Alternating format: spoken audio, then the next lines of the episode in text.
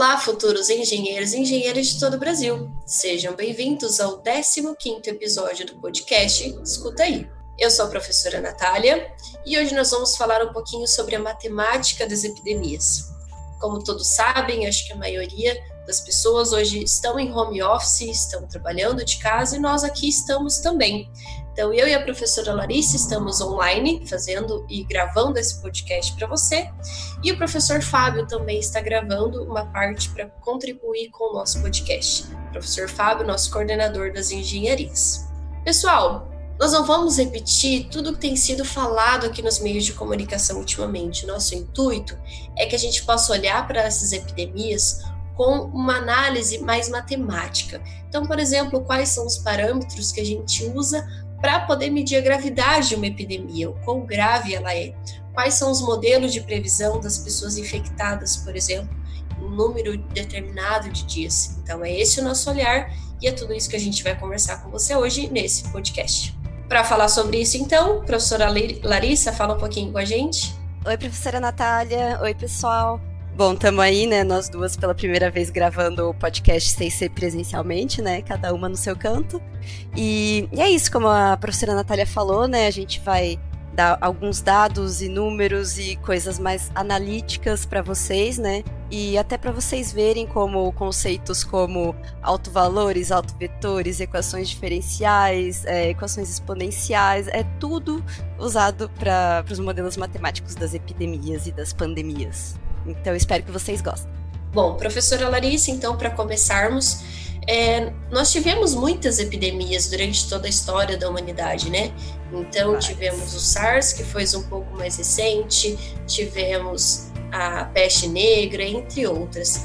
Como que nós podemos comparar elas ou ter esse parâmetro e trazer para o que a gente vive hoje na epidemia do Covid-19? Então, Nath, é, e alunos, né? É, esse é um assunto que, inclusive, eu sempre achei bem interessante, né? Apesar de é, trágico. Eu sempre vi conteúdos a respeito, né? Mesmo antes de ter estourado isso esse ano. E para esse podcast eu fiz um apanhado geral de vários dados interessantes para vocês, tá? Então vamos lá existem vários parâmetros que a gente analisa em epidemias, tá? Epidemias ou pandemias, né? Normalmente pandemia a gente diz quando espalha para o mundo inteiro, né? Epidemias podem ser mais locais. Mas enfim, um dos parâmetros que as pessoas mais olham é o número de mortes, tipo o número absoluto de mortes. Mas esse esse dado sozinho ele não quer dizer muita coisa eh, em relação ao formato, né, ou a gravidade da, da doença. Então tem alguns outros parâmetros que a gente tem que analisar. Um deles é, se chama R0, que é o número base de reprodução, que seria a taxa, digamos, de reprodução da doença. Esse número R0 é a média de quantas pessoas uma pessoa infectada vai infectar. Né? Então vamos supor, se na média uma pessoa doente infecta duas pessoas, então o R0 dela é 2. Para calcular esse número, esse número ele, ele mede a velocidade com que a doença vai se propagar, basicamente. Então é o quanto ela é contagiosa? É Exatamente. isso? É o quanto ela se espalha para as pessoas? Exatamente. O quanto ela é contagiosa. O que não necessariamente está relacionado com o quanto ela é perigosa, né? Por exemplo, o sarampo é extremamente contagioso, né? O número dele, o R0 dele é de 15, mais ou menos. Mas uhum. ele não é tão mortal quanto algumas outras que a gente vai falar daqui a pouco. Ou a herpes. A herpes okay. é, tipo, tem o R0 altíssimo também, mas é muito difícil alguém morrer de herpes. Tem algumas formas de calcular esse R0. O, a fórmula básica dele, né, a forma mais assim simples, é que o R0 é igual a beta sobre gama né, beta dividido por gama, onde o beta é o número de contatos que um indivíduo faz que produz novas infecções, né? Ou seja, é o número de pessoas que foram infectadas dividido pelo é, período de contágio gama, que é o período em que a pessoa doente pode é, transmitir a doença, né? Porque esse período varia também de acordo com as doenças. É. Até uma coisa que hum. eu estava vendo sobre o que a gente está vivendo, né, do Covid específico, é que uma das preocupações é que ele tem um período longo, só que uhum. ele só uhum. apresenta sintomas em um curto período. Então, a gente conta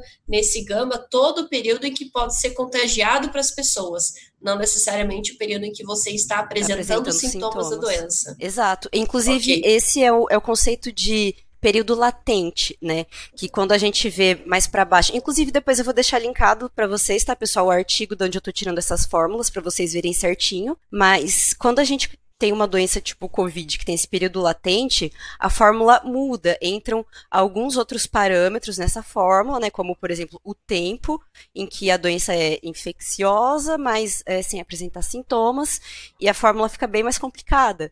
E ela vira uma equação diferencial é, em forma de matrizes, tá? E que a taxa de crescimento da doença é calculada pegando o alto valor dessa matriz tá? Então, todos esses conceitos. Então, a gente junta aí, ali ó, cálculo 2 uhum. junto com geometria analítica. Sim. É bem legal. É, eu não vou deduzir essa fórmula, né? Até porque eu não sou epidemiologista.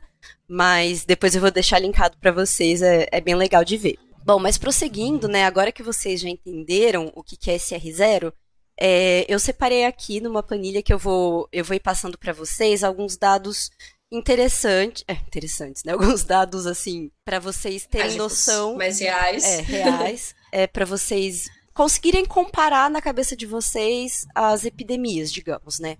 Então, começando com a mais recente, né, o COVID-19, até o momento, até o dia, né, que nós estamos gravando esse podcast, que é dia 27 de março, nós temos 25 mil mortos. E o R0 estimado, é, isso depende da região, depende da época, depende de qual cientista está falando, mas é algo entre 1,4 e 4. Então, tem alguns estudos que estão indicando que o índice de contágio é de 4, ou seja, que cada pessoa doente transmite para mais 4 pessoas. Porque a gente ainda está no estágio muito cedo né, da epidemia para ter números mais conclusivos. Né? Se for ver, foi estourar no mundo faz o quê? Dois meses, nem isso. Até então estava só na China. É, os primeiros casos foram ali começo de dezembro, né? Então, uhum. vamos colocar o todo quatro meses, é um período muito pequeno para ter todos esses dados ainda. Exatamente, né? Até então, passando para o próximo, né, que foi uma epidemia que ocorreu lá para entre 2014 e 2016, que foi do Ebola, que teve um novo surto de Ebola, é, que faz bem pouco tempo, que até várias pessoas ficaram preocupadas, mas ele acabou sendo contido localmente, né, lá na África, e não se espalhou para o mundo todo.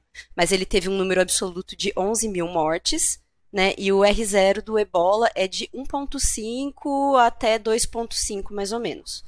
Na verdade, assim, né? O ebola ele é uma doença muito devastadora, né? Quem já viu, é, os sintomas são muito fortes, causa hemorragia, vômito, diarreia e os pacientes é, eles morrem muito rápido. E também é muito fácil de transmitir. Né? Se uma pessoa entrou em contato com os fluidos corporais de uma pessoa que tem ebola, é muito provável que ela seja infectada. Mas então por que, que o R0 dela é relativamente baixo?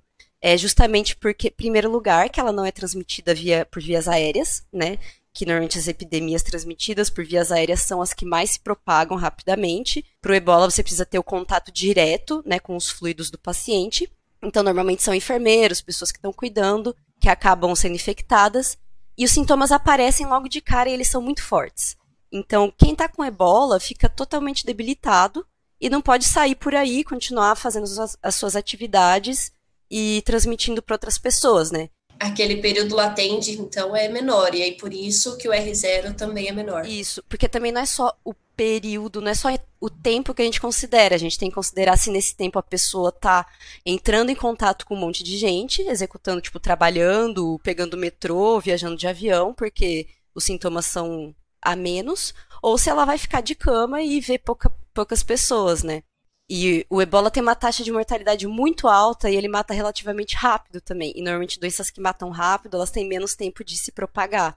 Então também tem esse aspecto. Ela é extremamente perigosa do ponto de vista da mortalidade, né? E porque é muito fácil pegar se você entra em contato, mas ao mesmo tempo os sintomas são muito óbvios, enfim.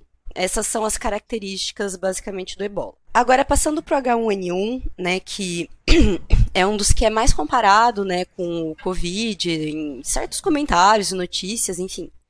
Vamos lá, o H1N1 teve o seu ápice, né, em entre 2009 e 2010, e em um período de dois anos matou 200 mil pessoas. Então vejam bem, gente, matou mais do que o Covid? Sim, por enquanto, né? Porque a gente tem os, os números absolutos de um período de dois anos. E o R0 do H1N1 é de 1,4. É 1,46 a 1,48. No intervalo do Covid, ele tá lá para o mais baixo. Então, o Covid provavelmente é muito maior em termos de quão rápido ele se propaga. Vamos para a próxima. Uma outra epidemia também é, foi a do HIV, da AIDS, que começou em 1981 e dura até hoje, porque apesar de estar muito controlado, ainda não foi curado. E então, de 81 até hoje, até 2020, tivemos entre 25 e 35 milhões de mortos. É, é bastante gente, e mas aquilo, é um período de 40 anos aí que a gente está analisando. E o R0 do HIV está entre 2 e 5. Ele não transmite pelo ar, né? Ele transmite via contato do sangue. Então, por isso que acaba não sendo tão alto também. Talvez aquela coisa de o período latente de as pessoas estarem contaminadas com HIV, por exemplo, e não saber, e não saber. pode ser a causa de, de contaminar também. outras pessoas, né? uhum. né? E aí por isso que acho Sim. que contribui para esse R0 ser alto. Ser alto, exata, é, exatamente. Ele é relativamente alto, na verdade, né? Ele não, mesmo não passando pelo ar, corrigindo que eu falei que ele era baixo, mas não, ele é Sim. é alto. E é justamente por, isso que a Natália falou, porque as pessoas ficam assintomáticas por muito tempo e continuam propagando e sem saber. Isso... Agora a gente vai para a gripe espanhola, que eu acho que é, é a que está mais parecida, é o que a gente poderia usar mais para comparar com o potencial do que pode acontecer com o Covid é, se a gente não tomar as medidas preventivas, né? Porque a gripe espanhola, ela tinha um R0 entre 1.4 e 3. É, o maior surto dela aconteceu entre 1918 18 e 1919, né? Pra, tipo, 100 anos atrás, certinho. Durou dois anos, e nesses dois anos, gente, matou entre 40 e 50 milhões de pessoas. É muita gente. É muita gente, porque no século passado a Terra já tinha bastante gente, digamos, né? E ainda por cima pegou um período de é, próximo da Primeira Guerra Mundial, então acabou tendo muitos mortos. Né? Então é por isso que a gente tem que se cuidar. E eu falo que para um período, e, e, e até por um período de tempo muito pequeno, todo, esse uhum. número de mortos tão grandes, né? Porque dois, dois anos, anos, tudo isso é um número muito expressivo. Com certeza. E aquilo, a taxa, o R0 é bem parecido com o do Covid, então pode ser que daqui dois anos a gente tenha um número parecido com o da gripe espanhola, mas eu espero que não. Bom, agora a gente vai para varíola, que é uma doença famosa também e que, graças a Deus, foi erradicada, né? Inclusive é a primeira doença que a gente conseguiu erradicar. De todas essas epidemias que a gente está falando, gente, nenhuma delas tem cura. Quer dizer, ou tem tratamento, ou até tem cura, mas elas ainda existem na população em algum lugar, mesmo que bem pouco.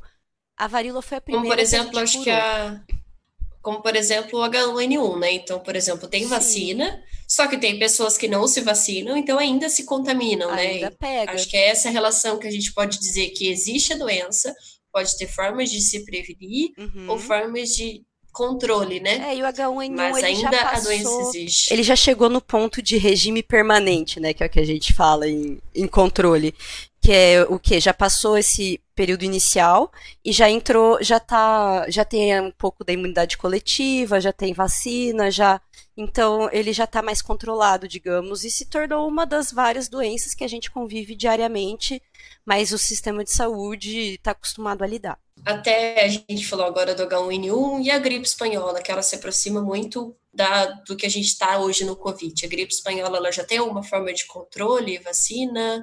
Então, ela, ela meio que evoluiu, né? Aquela gripe espanhola que existiu, assim, anos atrás, não tem mais. Mas depois ela foi sendo mutada ao longo da, tipo, e, e sendo modificada e foi adquirindo imunidade coletiva, mas é, é um tipo de vírus influenza, que é tipo... Os, Como o H1N1. Isso, e que nem a gripe comum, que também é influenza. Mas continuando, a gente estava falando da varíola, né? Isso. Então, prosseguindo, a varíola foi o primeiro que foi curado, porque existem zero pessoas no planeta Terra com varíola. Tá? É, ainda tem é, espécimes né, do vírus guardados no Centro de Controle de Doenças, tanto dos Estados Unidos quanto da Rússia, porque eles têm medo, enfim, por diversas razões políticas, eles têm medo de destruir, mas foi o primeiro que a gente erradicou. Né? A varíola é, começou em 1520 e durou até os anos 70, né, até 1970 mais ou menos. É, então, nesse período aí de quase 500 anos, a varíola matou 56 milhões de pessoas.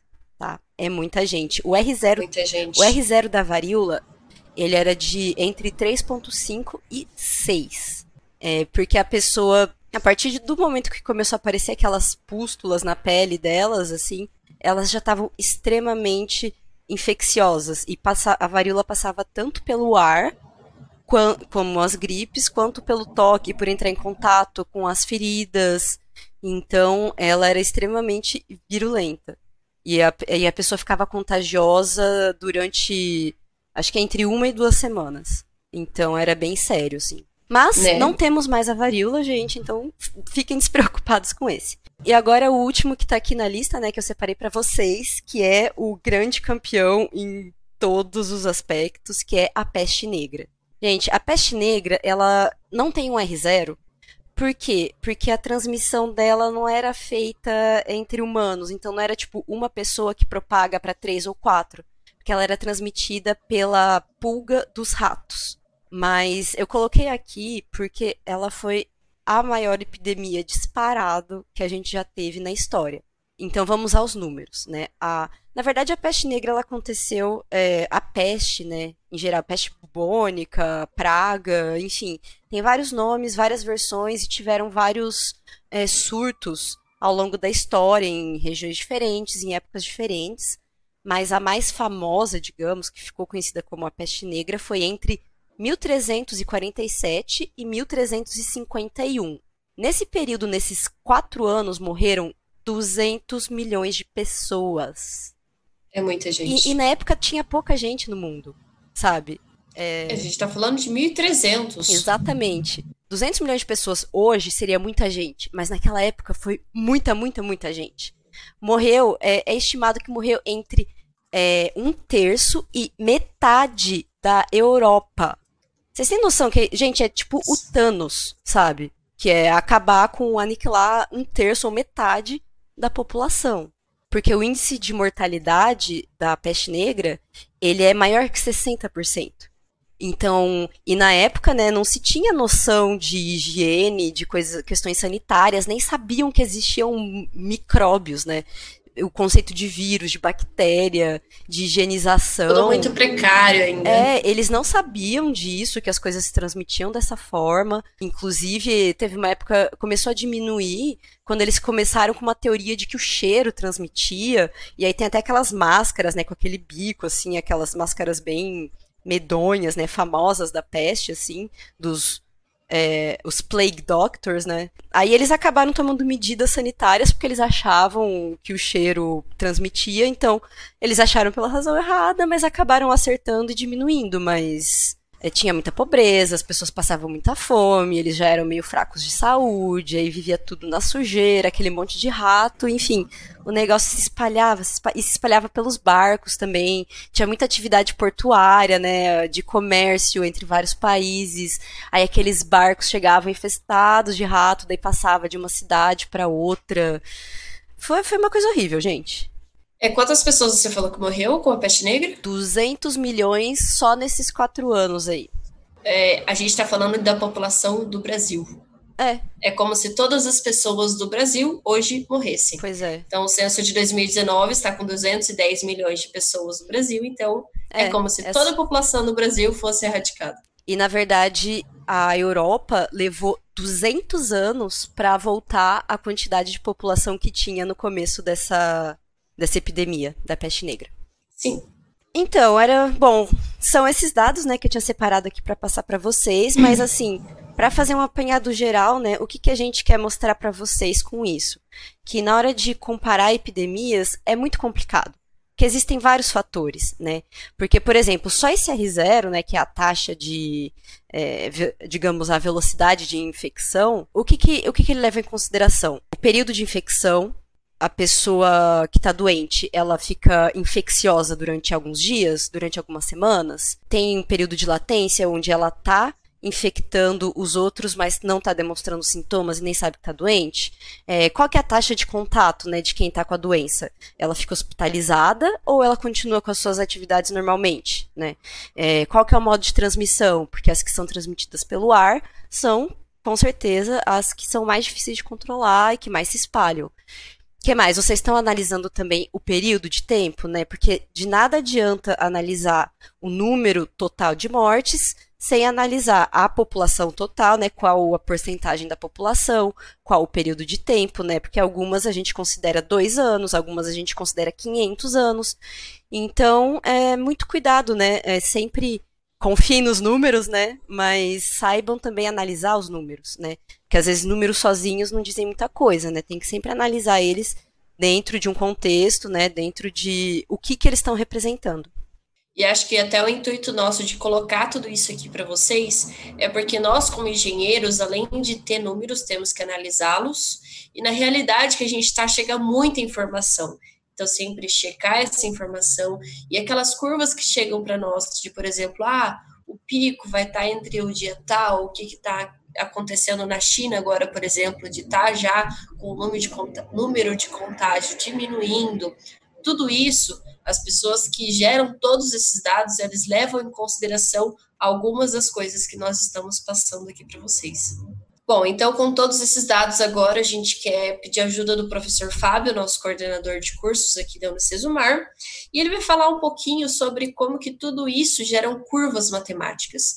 Por exemplo, nas curvas de contágio, nós sabemos que todas elas têm um, uma característica exponencial. E aí é agora que nós vamos chamar o nosso professor Fábio, coordenador dos cursos, e que vão, vai falar um pouquinho mais sobre essas curvas matemáticas e modelos que o que nós podemos esperar para as doenças que nós temos em específico para o COVID-19. Olá Larissa, muito obrigado aí pelo convite, tá? Para poder falar um pouquinho sobre esse assunto que é de extrema relevância nesse momento, principalmente aí diante do coronavírus, né, que é uma pandemia. Então, a matemática nesse momento, ela explica muito sobre o avanço é, desse tipo de, de vírus né, numa população, e é muito importante a gente conseguir enxergar isso graficamente. Então isso que me estimulou aí a estar desenhando um modelo matemático e tentando é, provar alguma teoria que relaciona esse fenômeno né, com o mundo matemático. Né? Os engenheiros gostam muito disso. Em todo caso, né, é, isso, isso foi feito com base em uma teoria bastante simples, que na verdade ela começa lá no ensino médio, né? Que a gente estuda lá as projeções, né? E dentro do sistema de projeções numéricos existem as progressões. Então tem as progressões é, aritméticas e as progressões geométricas, né? As progressões geométricas elas levam em consideração uma razão, né? É, um número que é sempre o quociente né, entre o valor que nós temos e uh, o número anterior a esse valor. Né, vai dar para nós uma ideia é, do crescimento, de uma taxa de crescimento, enfim. Nós aprendemos isso aí é, no ensino médio. Né, então eu sempre me interessei por isso e apliquei isso dentro das minhas, dos meus estudos. Né. E aqui não é muito diferente, né? E de certa forma, uh, aqui dentro desse caso da, do coronavírus, vamos imaginar uma situação em que você, o indivíduo, né, é, tem um dado número de interações com outras pessoas todos os dias. Tá? Então, vamos supor que é, você hoje sai da sua casa né, e encontra com duas outras pessoas e volta para sua casa e pronto. É, imagine que você esteja contaminada com este vírus, né? E você tenha contato então com essas duas pessoas, e essas duas pessoas tenham contraído esse vírus que estava apenas com você. O que acontece? Considerando que essas duas pessoas também tenham apenas é, duas interações cada, assim como você, por dia, né? É, no segundo dia, essas duas pessoas saindo de casa e tendo interações também, elas vão transformar o, o, o número 2 em 4, né? porque cada uma se intera com mais duas pessoas. Então, logo nós teremos mais quatro pessoas infectadas, né? e aí, se você somar é, as pessoas que já haviam se infectado, que seria você e mais duas pessoas, né? Então nós teríamos aí já um número maior do que 4. No terceiro dia, esse número sobe na mesma proporção, considerando apenas duas interações, né? Porém, nós sabemos que as pessoas têm mais do que duas interações, enfim. Então, essa estimativa ela leva, assim, leva em conta, no caso, é, duas interações por dia, por pessoa. Né? Então, se cada dia é, uma pessoa sai de casa e se intera com outras duas pessoas, né? Então nós teremos ali no primeiro dia duas pessoas, no segundo dia quatro pessoas, no terceiro dia oito pessoas e assim por diante. É, no quarto dia 16 pessoas, no quinto dia 32 pessoas. Até aí não parece muito grande, né? Não parece muito grande esse problema. Porém, quando nós chegamos lá no décimo dia, nós temos um quadro onde 1024 pessoas estariam contaminadas dentro desse padrão de comportamento.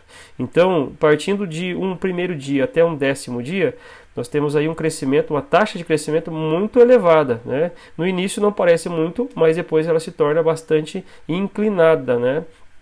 Isso para nós é bastante preocupante.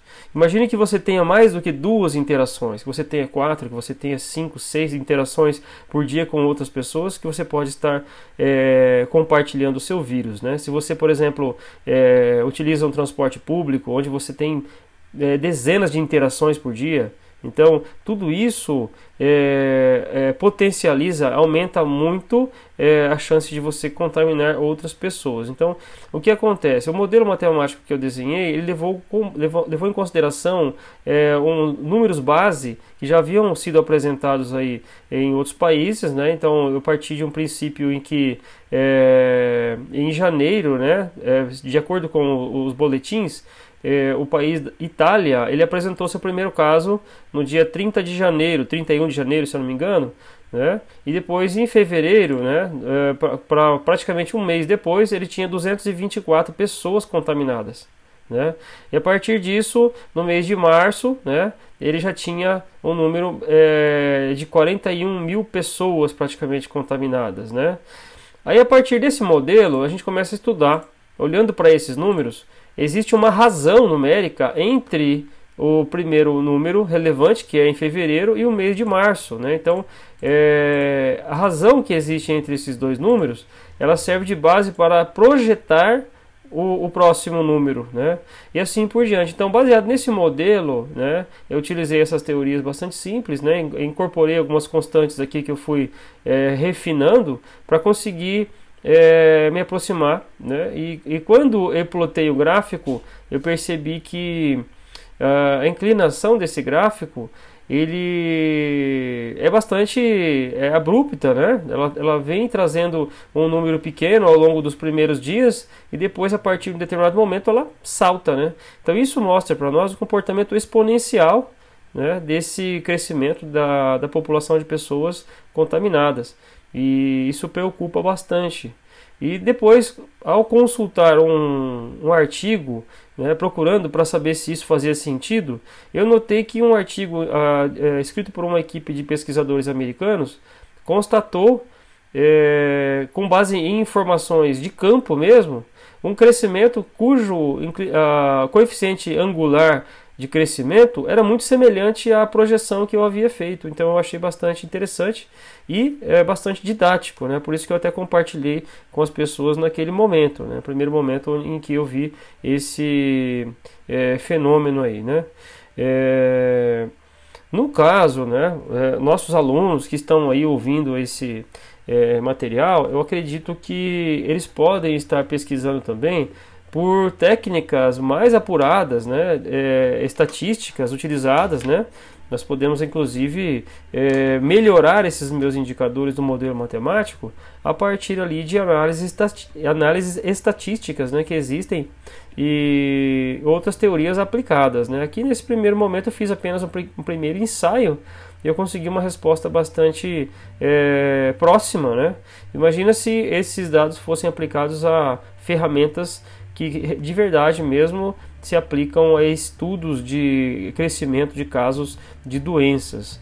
Né? Então seria interessante é, para o estudante de engenharia né, ter essa leitura. Inclusive, não se aplica apenas a casos de doenças, né?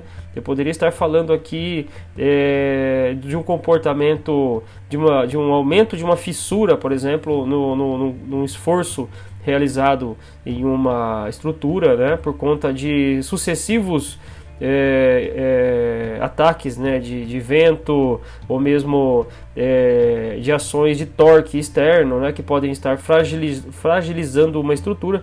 Então, muitas vezes, esses algoritmos de estatística eles também podem estimar a durabilidade né, ou o momento em que uma estrutura pode ruir né, por conta de, de interpretações matemáticas.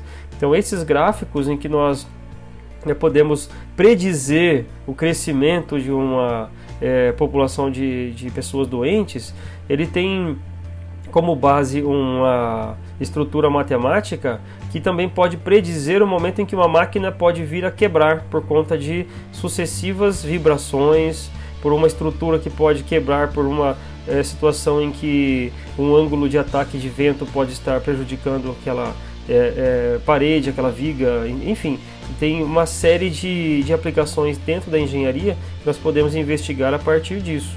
Né? É, acredito que eu posso apresentar em uma é, outra mídia né, alguns modelos que matematicamente explicam isso que eu estou falando para que os alunos possam tentar implementar dentro dos seus ambientes gráficos. Né?